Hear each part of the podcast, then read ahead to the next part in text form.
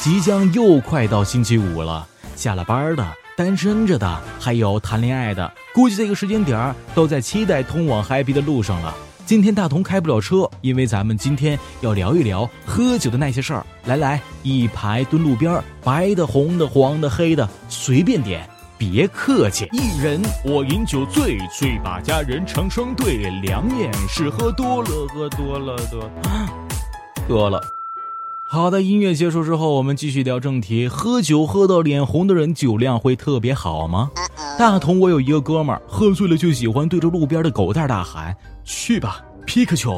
生性不羁的他自己总结了一条酒量的排行榜。Number one 出汗的，Number two 脸红的，Number three 脸色没变化的。这条喝酒心得真的靠谱吗？作为一个科学 boy，大同认证这是有一定道理的。为什么呢？请坐上微型小飞船，跟着大同来一趟酒精的人体之旅吧。当我们咕噜咕噜喝酒之后，酒精在消化道被吸收进了血液，百分之五通过呼吸排出，百分之五通过嘘嘘排出，剩下百分之九十都要在肝脏处处理掉。这个时候的肝脏就像一个大厨房，厨房里面只有两个厨师，一个叫做 ALDH，另外一个叫做 ALDH 二，我们就把他们称呼为一号或者是二号吧。一号负责把酒精处理成乙醛，这个过程让喝酒的人脸开始泛红，然后由二号把乙醛处理成乙酸，这道半成品参与到全身代谢，最终得到水和二氧化碳这两道成品菜，通过汗液最后排出体外。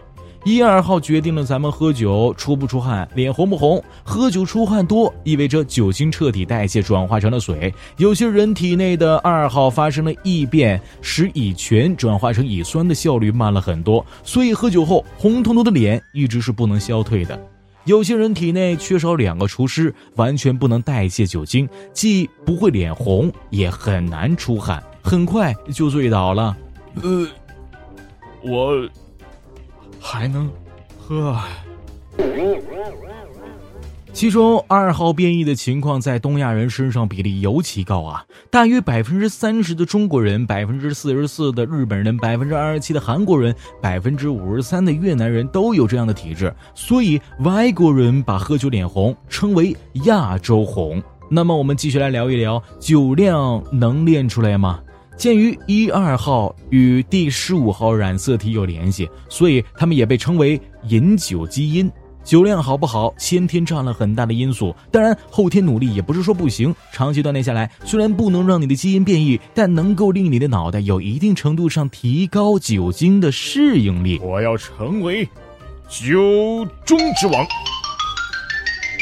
值得一提的是，天生酒量不好的人有以下两种情况：一。缺少一二号，肝脏难以分解酒精；二二号变异，难以把有毒的乙醛代谢成乙酸。科学证明啊，这两种人如果勉强自己经常喝酒，患食道癌的风险比别人大太多了，和作死基本没啥两样子了。我还能喝。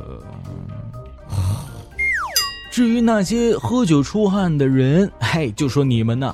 不要沾沾自喜了，因为你体内那两个厨师工作效率是有限的。肝脏每小时分解十毫升的酒精，在这个过程当中分解出来的乙醛带有毒性，对神经纤维、肌肉纤维还有消化道等等等等都会产生危害。来不及分解的酒精只能在肝脏排队啊，影响你接下来一到三天的进食和消化。而且酒精本身就有毒性，喝第一口之后，酒精在十分钟之内啊就能上脑，在你的大脑赖着不走，待上半个月之久。你走，人家要住半个月，损色。下次再有人约你喝酒，看清楚酒精含量，自己心算一下到底能消化多少，量力而为最重要。那么解酒药真的解酒吗？不喝就是不给面子，是兄弟就一口闷。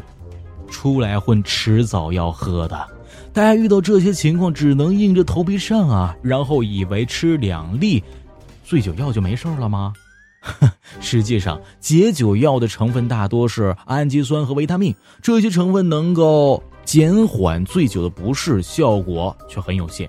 真要解酒快准狠的话，有一种名为 RU 二十一安提普复合片的药，是目前全球防止醉酒、保持头脑清楚的最好食品。据说，是前苏联特务组织克格勃的间谍们出色完成任务的贴身保镖。